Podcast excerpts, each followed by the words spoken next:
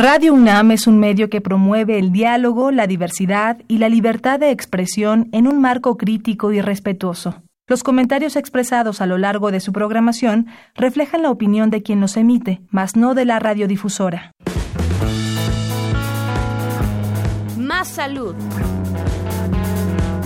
Radio UNAM y la Facultad de Medicina presentan Más saludable, más sexualidad, más mente más veraz, más confiable, más UNAM. www.massaludfacmed.unam.mx Coordinación de Comunicación Social.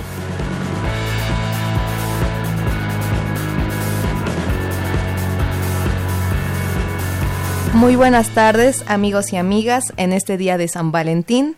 Bienvenidos una vez más a nuestro programa Más Salud. El día de hoy les acompaña su servidora, la doctora Mariluz. Y yo soy Claudia, espero estén pasando un excelente día del amor y la amistad en compañía de todos sus amigos, de sus parejas, su novio. Y bueno, son las 12 de la tarde en punto. Es un momento de empezar con el tema de cardiopatías congénitas. Muchas gracias por sintonizarnos. Reciban un saludo y un abrazo y muchos besos en este día tan especial de parte de todo el equipo de Radio UNAM y Facultad de Medicina que hacen posible esta transmisión.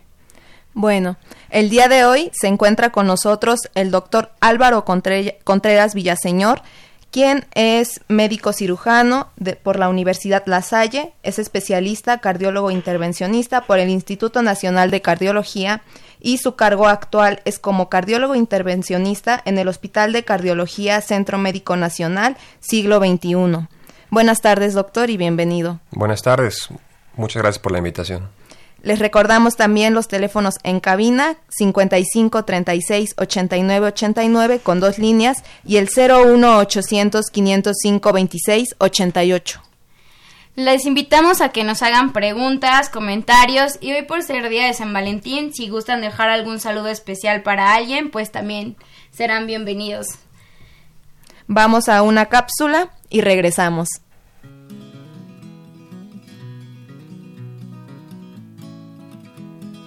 Cardiopatías congénitas. Desde 1999, el 14 de febrero se celebra el Día Mundial de las Cardiopatías Congénitas. La cardiopatía congénita es uno de los defectos de nacimiento más comunes.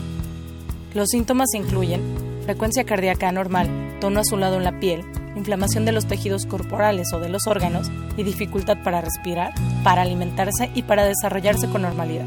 Se presentan entre el 0.8 al 0.10 por mil de los recién nacidos vivos. De estos, el 50% necesitan algún tipo de intervención dentro del primer mes de vida. Son la primera causa de muerte durante el primer año de vida.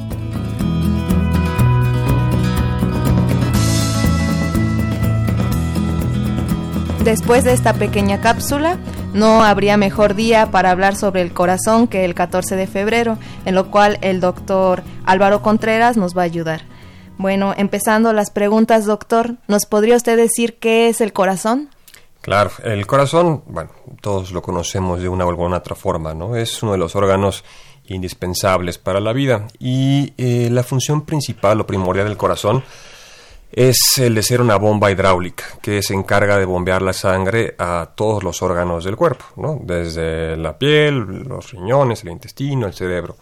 Es el encargado de que la sangre oxigenada o la sangre eh, con oxígeno llegue a donde tiene que llegar.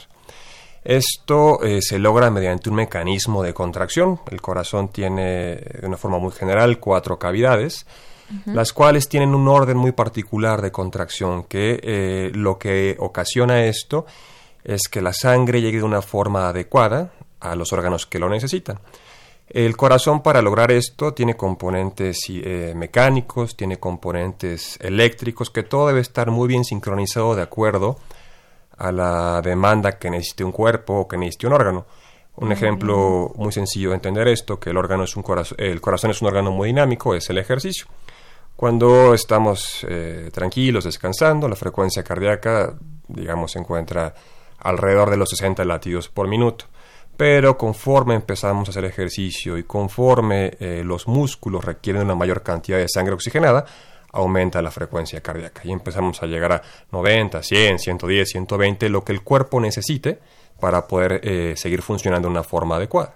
Muy bien, entonces lo normal en un estado basal, digamos que estamos sin actividad física, sería de 60 a 100. Exactamente. ¿Y nos podría mencionar un poco más de cómo es el recorrido de la sangre? Em, una forma sencilla de entender esto es que tendríamos el lado derecho y el lado izquierdo del corazón. El lado izquierdo del corazón es el que se encarga de llevar la sangre oxigenada al resto del cuerpo. el corazón tiene eh, cuatro cavidades, las aurículas y los ventrículos. La sangre llega al corazón a través de las aurículas y sale del corazón a través de los ventrículos. La sangre oxigenada, o del lado izquierdo del corazón, sale a través de la aorta, que es la arteria más grande del cuerpo, y de ahí llega a todas las partes de nuestro organismo.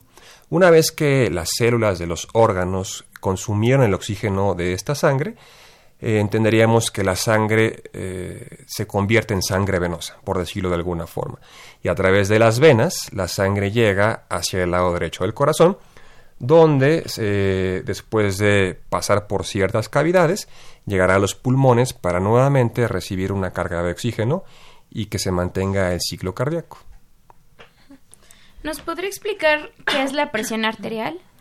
La presión arterial es eh, el número en milímetros de mercurio que em, el sistema hidráulico del corazón en conjunto con las resistencias de las arterias necesita mantener para llevar eh, sangre a los órganos del cuerpo. Entendemos que la presión normal es cercana a los 120 sobre 80. Estos números eh, diríamos que es la resistencia normal que tiene que vencer el corazón para poder llevar la sangre a todas las partes de nuestro organismo. Dependiendo del órgano o del estado de salud, esta presión puede ser mayor o puede ser menor. Muy bien. ¿Nos podría explicar un poco acerca de las arritmias? Sí, eh, platicábamos un momento que el corazón tiene un componente mecánico, principalmente hidráulico, y tiene también un componente eléctrico. El corazón, digamos que tiene cables, que eh, lo que se encargan es de transmitir impulsos eléctricos que hacen que el músculo se contraiga, el músculo cardíaco se contraiga de una forma ordenada y pues dependiendo de los requerimientos del cuerpo. Eh, cuando se habla de una arritmia, eh, se, está hablando de que el sistema eléctrico normal, sea el número de latidos o la frecuencia de los latidos, es anormal. Puede ser que por alguna circunstancia particular la frecuencia cardíaca del corazón se eleve demasiado de una forma normal y hablaríamos de una taquiarritmia o una arritmia rápida. O que por alguna circunstancia particular la frecuencia cardíaca del corazón se haga muy lenta y hablaremos de una bradiarritmia o una arritmia lenta. Pero cuando hablamos de arritmias entendemos que el sistema eléctrico normal del corazón se encuentra alterado por alguna circunstancia particular. Ok. Justamente el día de hoy se conmemora el Día de las Cardiopatías Congénitas. ¿Nos podría explicar qué es una cardiopatía congénita? La cardiopatía congénita es una enfermedad eh, de nacimiento, eh, digamos, una enfermedad que tienen las personas desde que nacen. Esto eh, se debe a distintas circunstancias, puede ser sustancias que interfirieron con la organogénesis normal del corazón durante el embarazo, pueden ser sustancias que la madre ingirió, pueden ser radiaciones, pueden ser algunas alteraciones cromosómicas, pueden ser errores innatos del metabolismo o errores en la reproducción de las células que ocasionan que cuando estos bebés nacen tienen alguna alteración estructural en la estructura del corazón. Eh, ¿Qué tan frecuente es en México? Es muy frecuente, o más bien es más frecuente de lo que se pensaba hace muchos años, y particularmente eh, cambia la incidencia dependiendo de la región geográfica. Por ejemplo, en lugares de mucha altura, ¿no? por ejemplo aquí en la Ciudad de México, es mucho más frecuente que se presenten ciertos tipos de trastornos que en otras partes eh, eh, de la República que están a nivel del mar. Este tema de la incidencia de las cardiopatías congénitas es una cuestión muy interesante porque hace 50, 60 años eh, que no había muchas opciones terapéuticas para estos pacientes, estaban infradiagnosticados y además pues digamos que no se sabía mucho que hacer con ellos.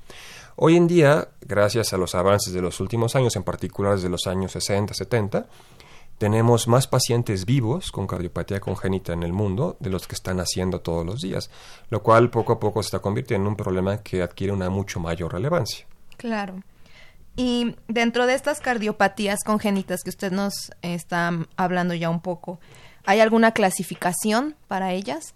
Hay eh, muchas formas de clasificarlas. Eh, son patologías que pueden ser muy sencillas o cuestiones que el bebé o el paciente puede tenerlas toda su vida y no le va a ocasionar ningún problema. O pueden ser circunstancias que si no se resuelven inmediatamente al nacimiento, pues el bebé no va a poder vivir. Una forma eh, muy general de clasificarlas es en cianógenas y acianógenas. Cuando hablamos de cianógenas, eh, entendemos esta imagen clásica que tenemos todos en la cabeza de las cardiopatías congénitas, que son estos niños, estos chiquitos que son un color azul, delgaditos, que hacen ejercicio y se le ponen marmóreos los labios, las manitas, etcétera. como moraditos sus labios. Exactamente. Eh, esta sería una cardiopatía congénita cianógena, que genera cianosis, ¿no? De ahí el nombre. Y tenemos las cardiopatías congénitas acianógenas, o aquellas en las cuales no se alcanzan a manifestar de esta forma eh, los defectos estructurales del corazón. Y dentro de estas, de las cianógenas y no cianógenas, ¿cuáles son más comunes? Son más frecuentes las no cianógenas. Eh, las cardiopatías congénitas eh, depende también mucho de cómo se clasifiquen o cómo se aborden, pero em, hablamos desde alteraciones exclusivamente en la forma de una válvula, por ejemplo la válvula aórtica, que es una de las más comunes, o defectos de las paredes del corazón. Independientemente de cómo se clasifiquen, es mucho más frecuente las no cianógenas, afortunadamente. ¿Y ¿Cuáles son las causas de que precisamente nazca un bebé con alguna de estas cardiopatías? Hay, esto es una enfermedad multifactorial, ¿no? Hay distintas cosas que pueden contribuir. Eh, como platicamos hace un momento, puede ser, por ejemplo, por eh, sustancias que interfirieron en la organogénesis normal, ¿no? Algún fármaco o alguna toxina o alguna droga que haya consumido la madre durante el embarazo pueden ser consecuencia de radiaciones ambientales, puede ser consecuencia de mutaciones cromosómicas, de herencia o de síndromes genéticos, o en un porcentaje no despreciable de las ocasiones, pues simple y sencillamente no sabe por qué sucede. Simple y sencillamente pasó. Es una amplia variedad entonces. Son muchísimas cosas, ¿no? Como les comentaba, también incluso el, el medio ambiente influye, ¿no? En lugares de mucha altura es mucho más frecuente que se presente una malformación que se llama persistencia de conducto arterioso, ¿no? que en lugares, eh, digamos, a nivel del mar. Y se piensa que esto tiene que ver con la concentración de oxígeno en sangre pues que, recibe el bebé ¿no? a través de la, de la madre. Sí. Entonces es una variedad enorme de, de cosas que pueden ocasionar ese tipo de malformaciones. Y respecto a que fuera hereditario, ¿se llega a relacionar frecuentemente o no es común? Tal vez no sea lo más frecuente, pero sí hay síndromes genéticos muy bien descritos que se asocian a malformaciones eh, cardíacas. ¿no?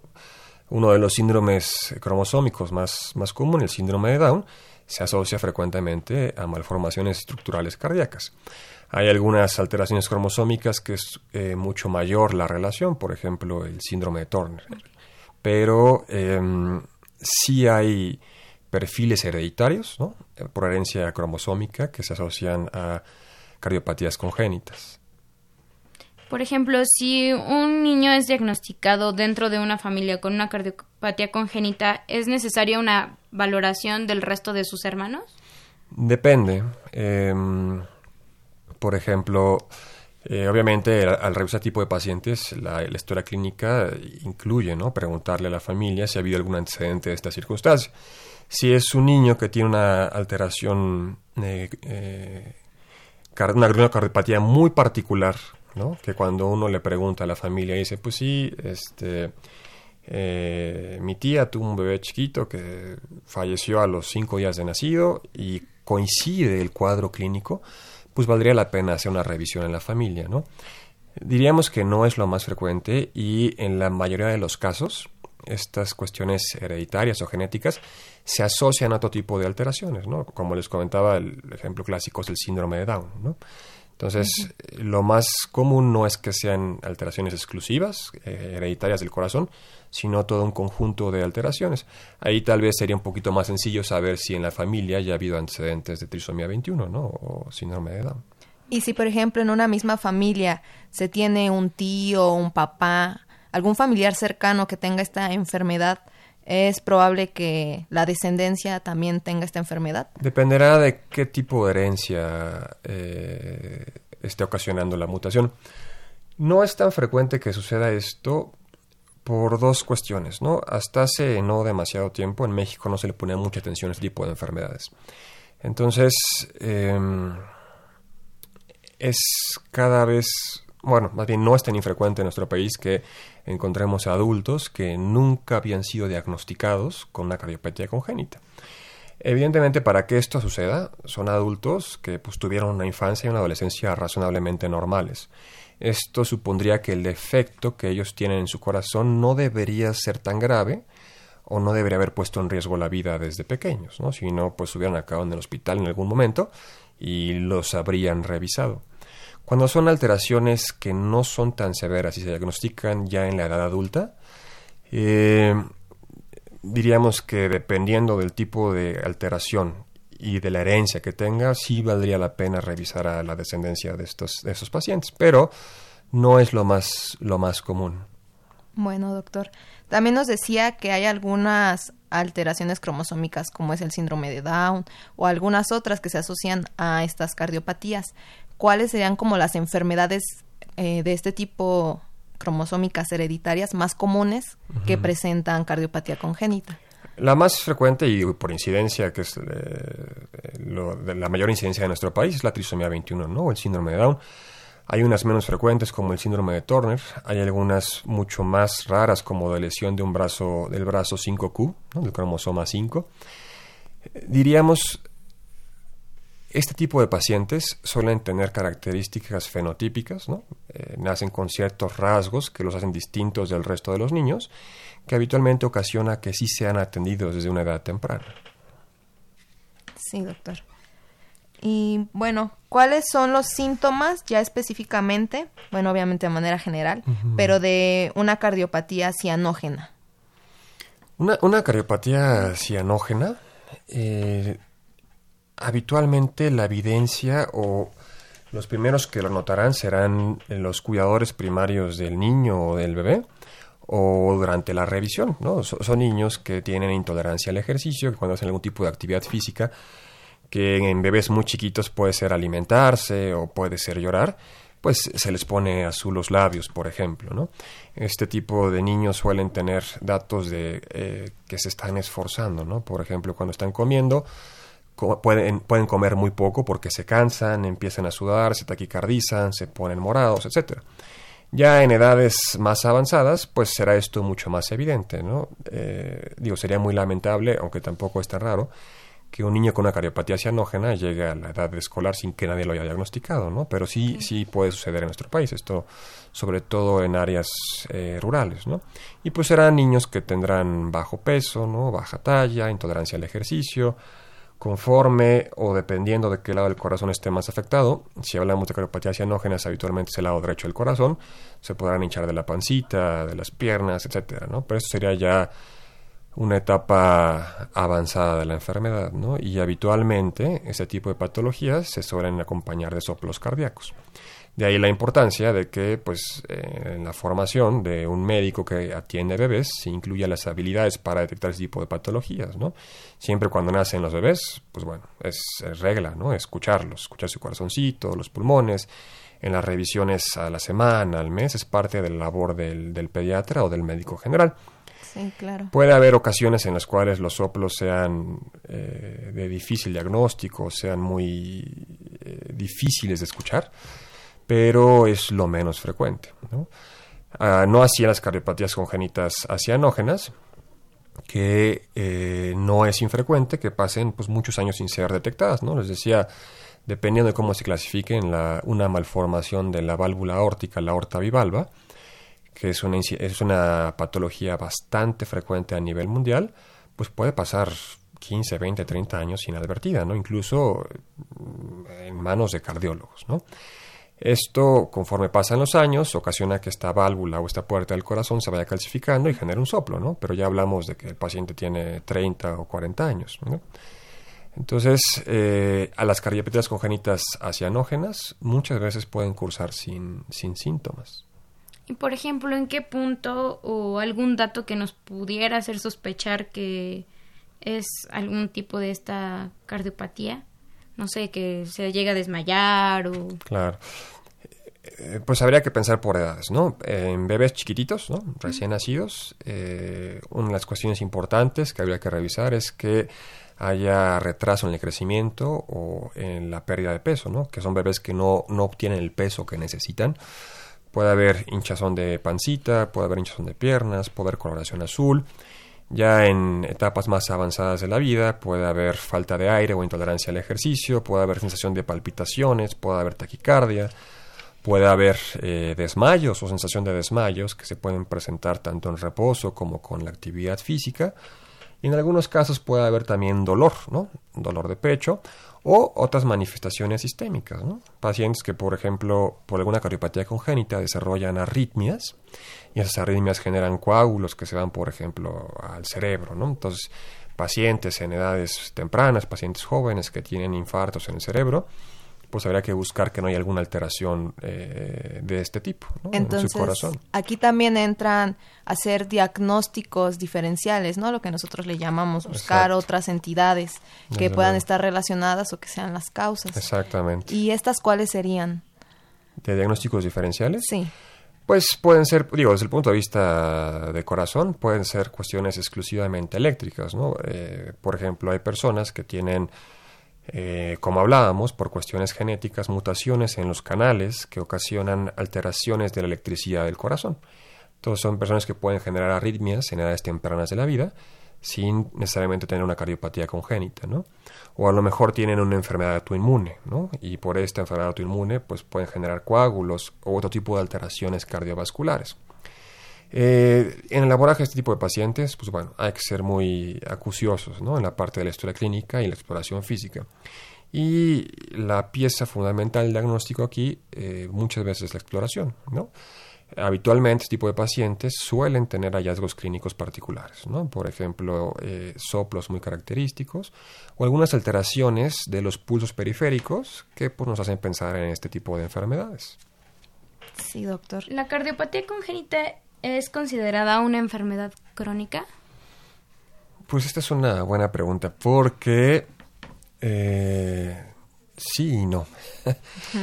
o sea, sí, porque es una alteración estructural, ¿no? Del corazón, por ejemplo, eh, digamos, tenemos un cuarto que sería una de las cavidades del corazón y tiene un hoyo, ¿no? Esta casa nos la entregaron y venía con un hoyo. Hasta hace algunos años, pues uno lo entendería como una enfermedad crónica porque pues el hoyo ahí va a estar y la pared de esta casa o la pared del corazón no va a cerrar el hoyo por sí solo y ocasionar alteraciones, ¿no? Falla cardíaca, arritmias, eh, muerte en edad temprana, ¿no? Pero conforme han pasado eh, los años y ha evolucionado las técnicas de tratamiento de estos pacientes, pues hoy en día se hacen procedimientos que son curativos, sea por vía quirúrgica, ¿no? A esta pared le podemos poner un parche.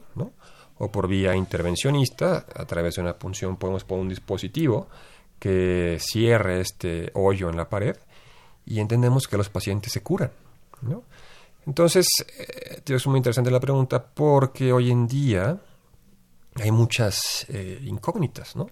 No se sabe qué pasa con muchos de esos pacientes a largo plazo. Todo esto el tratamiento de escariopatías congénitas cambió por ahí de los años 60, 70, que se empezaron a usar o se inventaron las bombas de circulación extracorpórea. Esto fue lo que permitió que los cirujanos empezaran a operar el corazón y se empezaran a corregir este tipo de defectos. Entonces, si hablamos de que un paciente lo operaron ¿no? en los años 70 y le fue muy bien, este paciente sigue vivo hoy en día.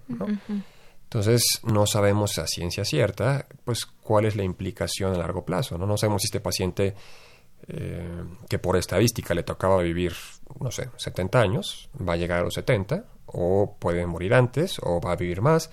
No se sabe, ¿no? Hay, muchas dudas al respecto, y en particular con las cardiopatías complejas. Cuando hablamos de cardiopatías complejas, entendemos que hay más de un defecto, ¿no? Tenemos un hoyito arriba, un hoyito abajo, tenemos una, un cuarto que está al revés, o tenemos una conexión con la casa de al lado que no debería estar, digo, por hablar de eh, similitudes, que se corrigen de forma parcial, ¿no? Se operan y se operan con procedimientos que son paliativos, ¿no? Que no restablecen al 100% la forma normal del corazón, y esto eh, le sigue ocasionando enfermedades al paciente. Entonces eh, se han desarrollado segundos procedimientos, terceros procedimientos, nuevos fármacos. Entonces no se sabe muy bien hoy en día qué es lo que pasa a largo plazo. Tratando de responder un poco la pregunta de una forma general, las coropatías simples, cuando se logran corregir al 100% por vía quirúrgica o percutánea, podemos entender que los pacientes están curados, básicamente, ¿no? No siempre sucede así, ¿no? Como les decía, hay coreopatías complejas en los cuales se convierten en enfermedades crónicas, ¿no? ¿Esto nos podría llevar a una discapacidad? Sí, sí, desde luego. Si la enfermedad no se eh, resuelve al 100% y esto ocasiona que la función de bomba normal que tiene el corazón falle, pues son pacientes que harán falla cardíaca. Entonces son pacientes que tendrán incapacidad para la actividad física, pueden tener incapacidad para actividades intelectuales, todo dependerá del grado de afectación que tenga el paciente, ¿no? Pero esto es muy importante porque eh, son pacientes jóvenes, ¿no? Entonces, si es un paciente que, por ejemplo, tiene 15 años, 20 años, 30 años, y no puede caminar normal porque le falta el aire, porque tiene insuficiencia cardíaca, pues es un paciente que está en edad productiva, ¿no? Es un paciente que estaría en edad de pues eh, estudiar o trabajar, ¿no? Ser un miembro eh, pues productivo de la sociedad, ¿no? Y por este tipo de enfermedades se convierten en un costo importante para el sistema de salud, ¿no? Y son personas que dejan de ser productivas. Entonces, sí, dependiendo de la patología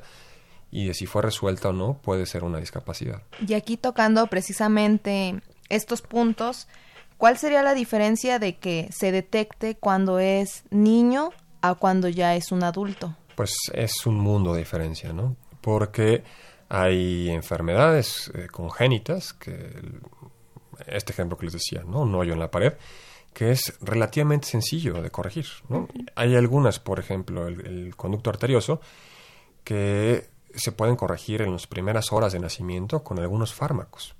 Entonces, hablamos de que si este paciente, eh, el pediatra o el neonatólogo o quien lo recibió, el médico general, identificó en una etapa temprana, en las primeras horas de vida, esta enfermedad, y por ejemplo, se corrige con fármacos, como puede ser el conducto arterioso, pues es un niño o una niña que va a ser normal toda su vida, ¿no? Y va a tener un desarrollo normal. Y en cambio, si no se identifica y se va a su casa y no recibe atención médica y con el paso del tiempo esta enfermedad progresa y se empieza a dañar de forma irreversible el corazón y hablamos de insuficiencia cardíaca, pues nos metemos en un tema en el cual el pronóstico, la expectativa de vida cambia por completo. ¿Y tener una cardiopatía congénita podría estar relacionado con una muerte súbita? Sí, sí, sí. Em, eh, por ejemplo, eh, hay algún tipo, algunos tipos de patología que ocasionan que suba muchísimo la eh, presión de la arteria del pulmón. Y si por alguna circunstancia este paciente pues, no se había dado cuenta de ello y eh, realiza actividad física, pues pueden tener eventos de muerte súbita, ¿no? Habitualmente los cuadros de muerte súbita suelen deberse a otro tipo de circunstancias, digamos que las cardiopatías congénitas no serían lo más común, pero sí, sí puede llegar a presentarse. Y algo que, que olvidé decirles que lo que preguntaba, ¿no? de la importancia de hacer un diagnóstico en etapas tempranas, es que em, hay las patologías que son tratables o curables, hay un punto de corte, ¿no? Hay un punto en el cual los cambios que presenta el corazón se vuelven irreversibles, ¿no? Hubo un punto en el cual se podían operar, se podían resolver, se podían tratar, y llega un punto en el cual el daño es tan importante que este tipo de enfermedades ya no se pueden resolver. Entonces es importantísimo el diagnóstico temprano. No es lo mismo en detectarlo ya en un niño que cuando ya se es adulto, ¿no? Las repercusiones no serían las mismas. No, desde luego. Y sobre todo que se pierde en muchas ocasiones esta ventana de oportunidad de poder eh, resolver la enfermedad del paciente. para poder hacer un, un diagnóstico, eh, ¿qué exámenes o pruebas se realizan? Lo primero, lo fundamental, pues es la exploración clínica, ¿no? Tienes características muy particulares que se pueden buscar. Eh, lo más frecuente sería la búsqueda o presencia de soplos. Puede haber algunos datos adicionales en los pulmones, en la pancita, en las extremidades que nos orienten en este tipo de enfermedades. Una vez que por eh, la historia clínica o la presentación del paciente los hallazgos clínicos se sospecha de la presencia de una cardiopatía congénita, el diagnóstico definitivo tendrá que verse apoyado por estudios de extensión. Lo más frecuente, lo más eh, común de realizar o de tener es un electrocardiograma, que nos podría dar algunos datos adicionales, eh, radiografías, que también nos dan datos adicionales, pero la forma en la cual se diagnostica la mayoría de las cardiopatías congénitas hoy en día es mediante un ecocardiograma. Un ecocardiograma es un ultrasonido del corazón, es un estudio no invasivo que nos permite saber cómo están las cavidades del corazón. Eh, lamentablemente no hay tantos como debería haber especialistas en ultrasonografía pediátrica, en ecocardiografía pediátrica. Cada vez hay más, ¿no? Ya se forman en distintos centros de nuestro país eh, cardiólogos, pediatras con especialidad en ecocardiografía pediátrica.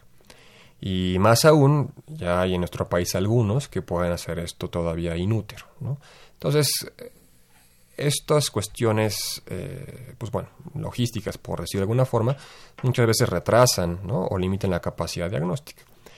En algunos pacientes, eh, sobre todo cuando son cardiopatías congénitas muy complejas, la ecocardiografía o el ultrasonido pues no es suficiente para hacer el diagnóstico.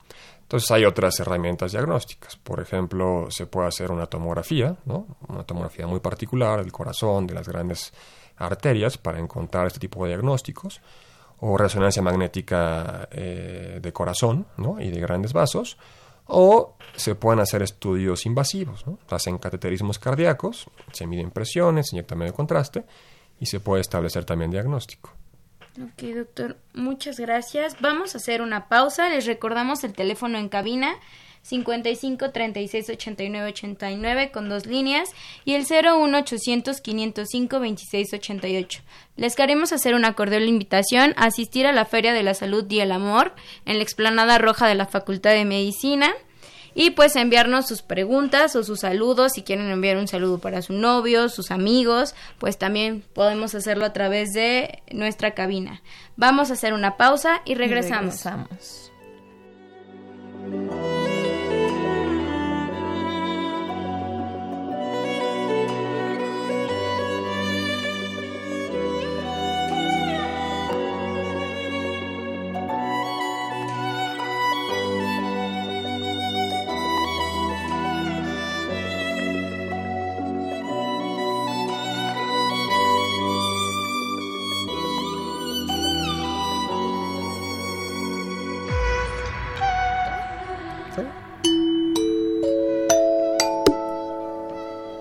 Estamos ya de regreso y bueno, nosotros también mandamos saludos en este 14 de febrero. Un saludo para mi novio Cristian, si es que nos está escuchando. Si alguien más aquí en la cabina o que nos escucha quiere mandar un saludo, adelante. Igual para la familia, a veces no se tiene una pareja, pero siempre hay alguien con quien estar. Para los Grinch del amor también les mandamos muchos abrazos desde cabina. Y no sé, doctor, ¿usted gusta enviar un saludo especial para alguien? Sí, cómo no, para toda mi familia. Ok, perfecto. Bueno, ya nos comentaba usted un poco acerca de el tratamiento que se está implementando en estas cardiopatías congénitas. ¿Nos podría hablar un poquito más sobre ese tratamiento? Sí, em, digo, esto afortunadamente ha avanzado bastante en los últimos años y cada vez eh, avanza aún más. El tratamiento puede ser, digamos, tan sencillo, ¿no? Como dar eh, medicamentos muy baratos, de muy fácil acceso a neonatos en las primeras horas de vida, que esto permite que se corrijan eh, algún tipo de defecto congénito, hasta cuestiones muchísimo más complejas que requieren de múltiples cirugías, múltiples intervenciones o cateterismos para poder paliar de cierto grado la enfermedad. Entendemos, o una forma sencilla de catalogar los procedimientos eh, terapéuticos para las cardiopatías congénitas son los procedimientos curativos y los procedimientos paliativos. Los procedimientos curativos son aquellos eh, que mediante una o dos cirugías logran pues, curar o resolver eh, el defecto y llevar a la normalidad la estructura del corazón. Eh, los procedimientos no curativos son aquellos que, pues como lo dicen, no pueden regresar a una forma normal la eh, estructura del corazón, pero pueden hasta cierto punto mejorar ¿no? o paliar la función de, o la alteración que presenta tipo de enfermedades. Em, hay cuestiones de una complejidad muy importante en este tipo de pacientes porque hablamos de bebés o niños, pues que crecen, ¿no? Entonces, por ejemplo, eh, si yo le pusiera un dispositivo que midiera 2 milímetros a un bebé para cerrar un defecto de 2 milímetros, pues eh, está bien cuando está bebé, pero eh, a lo mejor cuando tenga 5 años, este defecto por el propio crecimiento de las cavidades del corazón, pues ya creció. Entramos a lo mismo, ¿no? Que no es lo mismo en un niño que en un adulto. Entonces, efectivamente, entonces hay cuestiones que eh, hacen un poquito más complejas de lo normal el tratamiento de estos pacientes. Eh, habitualmente lo que se busca es, de acuerdo a la evidencia que existe hoy en día, pues alcanzar cierto tamaño, ¿no? cierto peso del bebé para poder resolver este tipo de patologías. Eh, en adultos que pues, sobrevivieron y tienen este tipo de enfermedades, pues digamos que si se pueden resolver, se resolverán y no habría tanto problema ¿no? con el crecimiento. Pero en particular con niños muy chiquitos, esto sí puede ser un, problema. ¿no? O sea, que requieran mayor número de cirugías debido a que obviamente con el paso del tiempo su corazón, su corazón, perdón, su corazón va creciendo, entonces el dispositivo o la cirugía, pues que se hizo anteriormente, no crece de acuerdo al, al corazón y requieran más, más tratamiento quirúrgico. Hay ciertas edades en las cuales esto ya es mucho más eh, seguro de realizar, ¿no? También nos hablaba sobre algunos fármacos que se pueden utilizar en ciertos casos. ¿Cómo en qué caso sería? El, ejemplo más eh, característico, hay un defecto que se llama persistencia de conducto arterioso, que, em, digamos, cuando los bebés están dentro de la pancita, la circulación o la forma en cómo viaja la sangre por el cuerpo es distinta a cómo viaja cuando sale del cuerpo, ¿no? Del bebé, de la mamá. Entonces hay un conducto en la vida intrauterina, que pues, se llama conducto arterioso, que cuando nacen los bebés y cuando respiran se ocasionan unos cambios de presión en los pulmones eh, del bebé que ocasiona que esto se cierre. Pero, por alguna circunstancia, en algunos pacientes esto no sucede. Entonces, eh, cuando este conducto tiene ciertas características, se puede dar un medicamento que es un medicamento pues, muy fácil de conseguir, que se llama indometacina, que de acuerdo a su farmacología permite que este conducto se cierre. Este sería un ejemplo pues, de, un éxito ¿no? farmacológico, en una etapa muy temprana, etc. ¿no? Eh, sería tal vez de los pocos que hay. ¿no? Obviamente, eh, si el paciente tiene una cardiopatía congénita y esto le ocasiona insuficiencia cardíaca, otro tipo, de, otro tipo de estaciones clínicas conforme el paciente va creciendo, se pueden usar fármacos destinados para esto, ¿no? Eh, diuréticos, fármacos que modifican el remodelado del corazón, algunos fármacos para darle un poquito más de fuerza cuando esto es necesario, pero serían situaciones eh, coadyuvantes más que, específicas. Que, que no alcanzarían a resolver por sí solo el padecimiento del corazón. Y también nos hablaba de procedimientos que se pueden realizar cuando el bebé todavía está dentro, a lo que llamaríamos como una cirugía fetal. Sí, pues esto es la siguiente eh, frontera, ¿no? Este tipo de, enfermedades. En México nos falta todavía bastante en este sentido, ¿no? Estamos en una etapa en México en la cual tenemos que mejorar mucho la detección temprana de este tipo de enfermedades y eh, ofrecerle tratamiento a los pacientes, ¿no? En lugares que estas primeras etapas ya se libraron, están yendo a la, siguiente frontera, ¿no? que es identificar las enfermedades en etapas intrauterinas, ¿no? y algunas características o algunas enfermedades muy particulares pueden ser resueltas o eh, se pueden intervenir eh, inútero. hay muchas formas de hacer esto, ¿no? Eh, pero lo primero sería la identificación de la enfermedad intrauterina. Hay eh, exámenes que se hacen hoy en día, tanto de sangre como ultrasonográficos, a los bebés en distintas etapas de la formación del bebé, cuando están dentro de la mamá, que permiten identificar este tipo de, de alteraciones, ¿no? son exámenes genéticos, ¿no? Se miden algunas cuestiones muy particulares, por ejemplo, la translucencia nucal, cuestiones muy específicas que nos permiten predecir, ¿no? Una vez que se identifica a un paciente o a un bebito que pudiera tener riesgo o que por medio del ultrasonido el ginecólogo logró identificar algún tipo de alteración estructural, puede ser o debería ser derivado a un centro de alta especialidad que pueda identificar y resolver ese tipo de enfermedades. Eh, ya hay eh, ecocardiografistas fetales en nuestro país, poquitos. Poquitos, pero ya hay algunos, ¿no? Por ejemplo, en el Instituto Nacional de Perinatología ya pueden hacer ese tipo de, eh, de estudios. Y hay algunos tipos de cardiopatías congénitas que pues básicamente son incompatibles con la vida, ¿no? Son bebés que en cuanto nacen, pues no logran ¿no? subsistir y se mueren, ¿no? O requieren terapias muy agresivas en los primeros minutos, primeras horas de vida para poder sobrevivir. Eh, en algunos centros de alta especialidad se pueden realizar ya procedimientos, ¿no? o lo que sería como cirugía in útero, que son mínimamente invasivos para tratar de ayudarles a los bebés. Digamos, no se les corrige por completo el procedimiento, ¿no? Tiene una cardiopatía congénita que va a ocasionar que muera en los primeros minutos desde que nació y se logra hacer una intervención que hoy en día son de muy alto riesgo porque pueden ocasionar pérdida del producto y le da al bebé eh, oportunidad de tolerar mejor su cardiopatía, ¿no? Entonces nacen, eh, toleran mejor el medio ambiente, se les pueden ofrecer distintas eh, opciones terapéuticas. Esto, pues lo ideal es con el paso de los años, ¿no? Pues mejore y que más adelante tal vez esto se pueda resolver inútero al 100% antes de que nazcan los bebés, pero todavía nos falta un poquito para esto. Aquí entonces para recalcar un poco, en México ya se realizan cirugías fetales.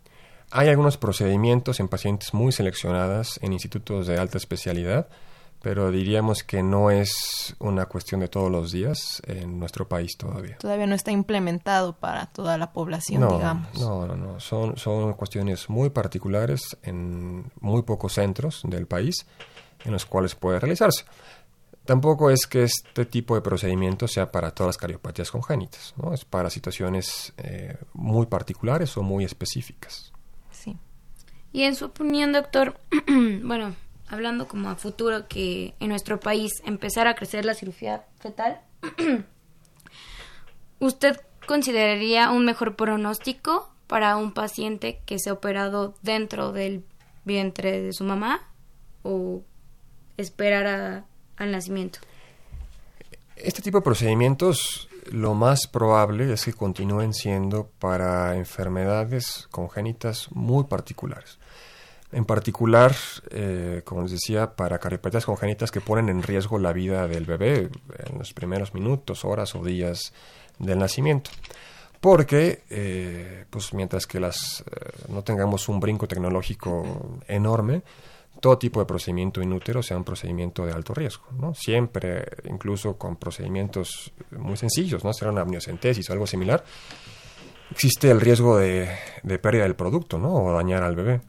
Entonces, eh, la cirugía fetal tendrá un nicho muy particular, eh, insisto, siempre y cuando no haya un brinco tecnológico brutal en los próximos años, para patologías de muy alto riesgo. Lo que eh, sí es muy importante que continúe evolucionando y que continúe cambiando, pues son las opciones terapéuticas para este tipo de pacientes, pues ya cuando están fuera en la vida extrauterina, ¿no? Que son procedimientos intervencionistas o procedimientos eh, quirúrgicos. Además del riesgo de perder al producto, ¿existen otros riesgos dentro de este tipo de cirugías que son más complejas, la cirugía fetal? Sí, te puede también poner en, riesgo la vida de la mamá. Diríamos que no es lo más frecuente, pero puede pasar, ¿no? Y pues siempre, digo, en este tipo de circunstancias los riesgos pues son muy altos, ¿no? Cuando se habla del binomio eh, de madre e hijo. Y el pronóstico para los pacientes que son operados este por una cardiopatía congénita es bueno. Habitualmente, si son cirugías exitosas que se hacen en etapas tempranas y son cirugías curativas, el pronóstico es muy bueno. Como decía, no sabemos muchas cosas hoy en día, pero lo que nos dice la información actual o la evidencia es que este tipo de pacientes tienen una expectativa y una calidad de vida normal. Son pacientes que se curaron. Si son pacientes que eh, quedaron con defectos o fueron cardiopatías complejas que pues se hicieron únicamente procedimientos paliativos, eh, su expectativa de vida o su calidad de vida probablemente sea menor que el de una persona que no tiene ese tipo de enfermedades. ¿no? Y, por ejemplo, ¿el crecimiento del corazón se puede ver afectado en los pacientes que son operados en etapas tempranas? Eh, sí, es, bueno, es que es, increíble a veces el tipo de cardiopatías congénitas que pueden existir. Eh, un ejemplo, em, eh, platicábamos que hay cuatro cavidades en el corazón, dos aurículas, dos ventrículos. Hay pacientes que nacen con tres en lugar de cuatro, ¿no? o que nacen con dos. Entonces, obviamente, este tipo de circunstancias habitualmente son incompatibles con la vida. Pero cuando se logran operar eh, en etapas tempranas, pues permite que eh, las cavidades o que la eh, fuerza del corazón pues llegue a un grado razonablemente cercano a lo normal, ¿no? Hay algunos defectos, por ejemplo, cuando alguna de las válvulas del corazón, las válvulas son como puertas que pues regulan el paso de sangre de una cavidad hacia otra, están cerradas o no existen, pues si no se operan o no se resuelven, hay una cavidad del corazón que nunca se va a desarrollar. Pero si esta válvula se cambia o se abre o se resuelve por vía quirúrgica o por vía intervencionista, pues la cavidad del corazón eh, logra desarrollarse de una forma más cercana a lo normal. ¿Y posteriormente requieren algún tipo de cirugía después de una primera? en las cardiopatías complejas lo más frecuente es que sean varios procedimientos, eh, sobre todo cuando son eh, bebés muy chiquitos, como decíamos, en etapas tempranas de la vida, cuando son enfermedades que no van a permitir que el, bebé sobreviva, se hacen cirugías paliativas, ¿no? Se ponen algunos tubos que conectan cavidades que de una forma normal no estarían conectados o de forma pues dirigida se generan orificios donde no debería haber. Y esto para lograr que el bebé o el niño crezca y estemos en unas mejores condiciones para poderlo operar más adelante. Entonces, en las cardiopatias congénitas, lo más frecuente es que sean sometidos a varios procedimientos quirúrgicos a lo largo de su vida. Y pues ya sabemos que es pues no grato hablar de la muerte, ¿no? Y más este en personas, en niñitos. Pero bueno, ¿cuál es la tasa precisamente de muertes que se presentan en la cardiopatía congénita. Es muy difícil que yo pueda darles un número porque la cardiopatía congénita hablamos de eh, enfermedades que pueden pasar 30 o 40 años sin dar ningún síntoma o incluso más a enfermedades que en los primeros minutos de vida ocasionan la muerte del producto. Entonces dependerá mucho de qué tan compleja o qué tan grave sea la, cardiopatía. Sí, inclusive aquí nos comentaba que pueden pasar sin diagnóstico, ¿no? Y ser funcional y pasar al otro extremo. Sí, sí, sí. No, no debería pasar esto, ¿no? Pero es una realidad de nuestro país. Eh, digo, cada vez es, menos frecuente, pero sucede, ¿no? De repente nos toca ver pacientes de 60 años, ¿no? Que tienen una cardiopatía congénita. Y pues eh, se sale un poco de, la cuestión que está escrita en los libros, porque pues un libro te diría, este paciente había que haberlo operado hace 55 años, ¿no? y ya vivió toda su vida normal, entonces, obviamente para que suceda esto tiene que ser cardiopatías no tan complejas, ¿no? o cuestiones que permitan que tengan una vida razonablemente normal, pero eh, pues mientras la calidad en la atención eh, de, los pacientes no sea la suficiente o no haya el suficiente acceso a cuidados o atención de la salud, pues esto va a seguir pasando. También tenemos en la audiencia mamás que nos escuchan eh, mujeres que quizá están pasando ahorita por su embarazo, ellas se han de preguntar si pueden disminuir el riesgo con alguna medida, como por ejemplo tomar vitaminas. ¿Hay alguna cuestión que ayude a estas señoras? Obviamente, digo, la parte fundamental es por recibir atención médica durante el embarazo. Están muy bien descritos los, los cuidados o las precauciones que tienen que tenerse durante el embarazo para prevenir la incidencia de malformaciones, ¿no? Desde tomar algunos fármacos, digo el más conocido por todos, el ácido fólico, hasta evitar sustancias, ¿no? Por ejemplo, el alcohol.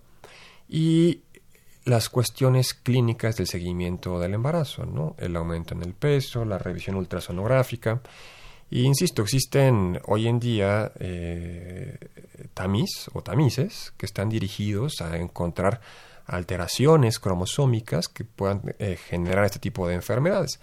Y también existen estrategias de escrutinio ultrasonográfico, eh, que es pues un ecocardiograma fetal o un ultrasonido fetal, que hacen cada vez más ginecólogos en nuestro país que permiten identificar algunas cuestiones que nos hicieran pensar en cardiopatías congénitas. ¿no? Entonces, eh, la recomendación principal para todas las mamás que están embarazadas es que platiquen con su médico.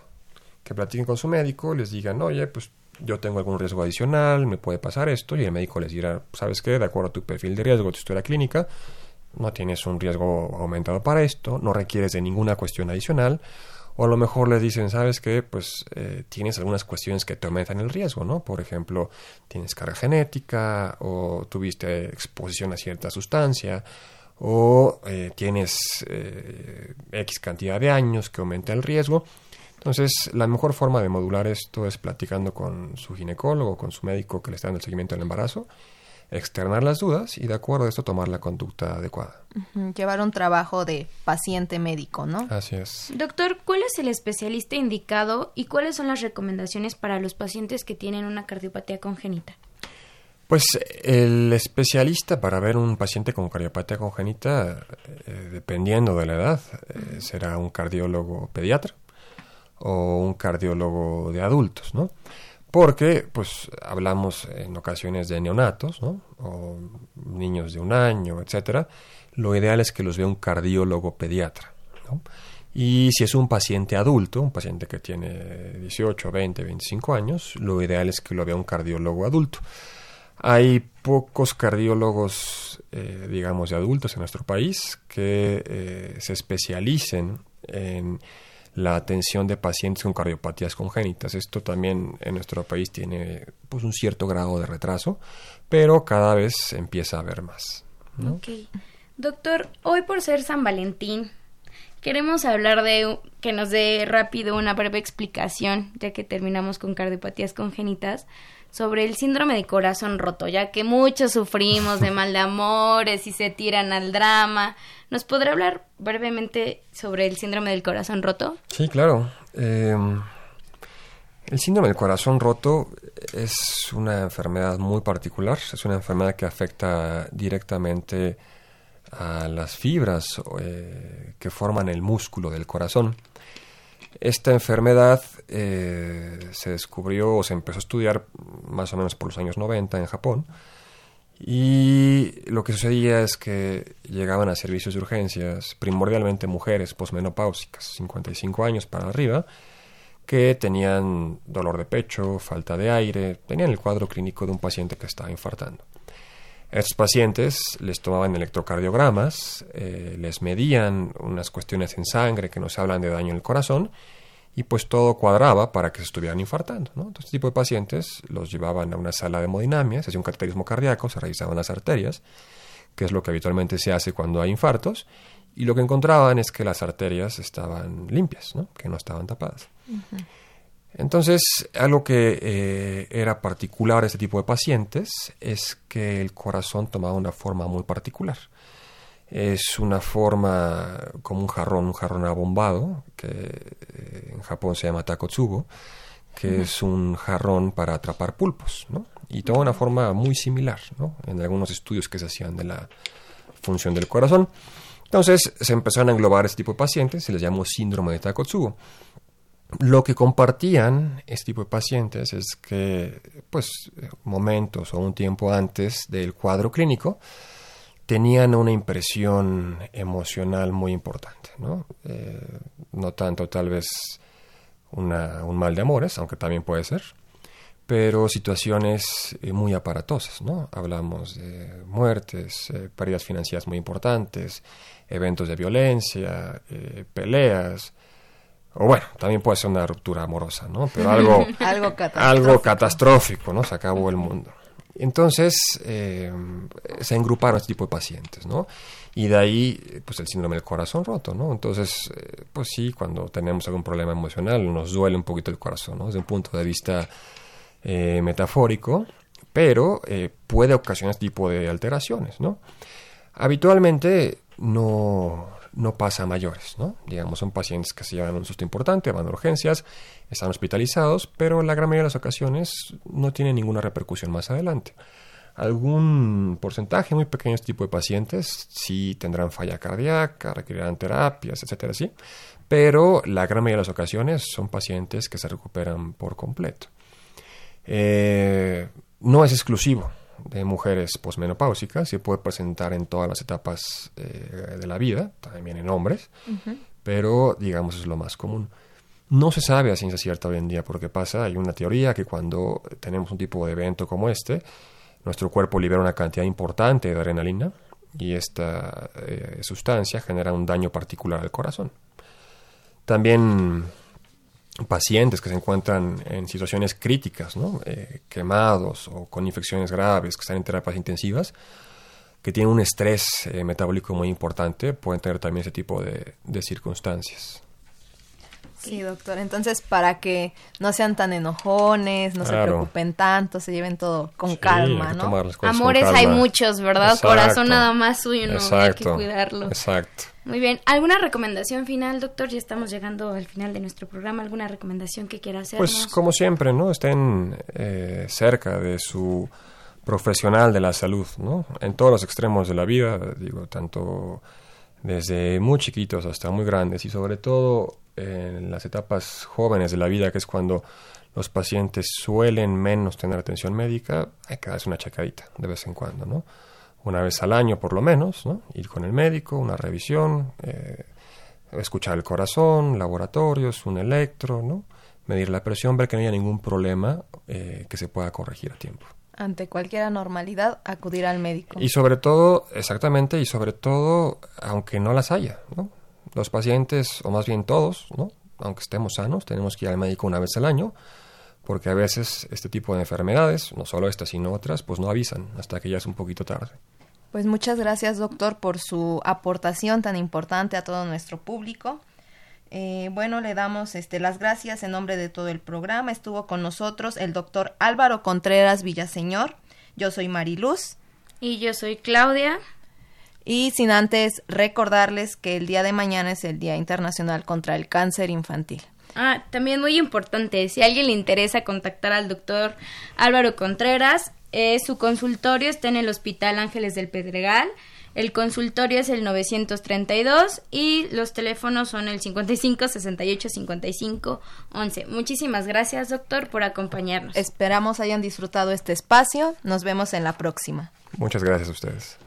Esta fue una coproducción de la Facultad de Medicina y Radio UNAM. A nombre del doctor Germán Fajardo Dolci, director de la Facultad de Medicina, doctora Irene Durante Montiel, secretaria general, licenciada Karen Corona Menés, coordinadora de comunicación social. En la producción, Erika Lamilla Santos, voz de nuestras cápsulas, Andrea Candy y en los controles, Socorro Montes. Gracias y que tengan una excelente tarde y feliz día de San Valentín. Hasta luego. Cáncer infantil. Alrededor de 250.000 niños en el mundo enferman de cáncer cada año. El 80% de ellos no son diagnosticados o no tienen acceso al tratamiento adecuado, produciéndose por esta causa muertes innecesarias. De aquellos que tienen acceso al tratamiento, la necesidad de rehabilitación y soporte por periodos prolongados no es adecuadamente reconocida. La mayoría de los niños en países en desarrollo no tienen acceso a esos derechos básicos. Radio UNAM y la Facultad de Medicina presentaron Más salud. Consulta nuestra revista www.massaludpacmed.unam.mx. Coordinación de Comunicación Social. Más UNAM.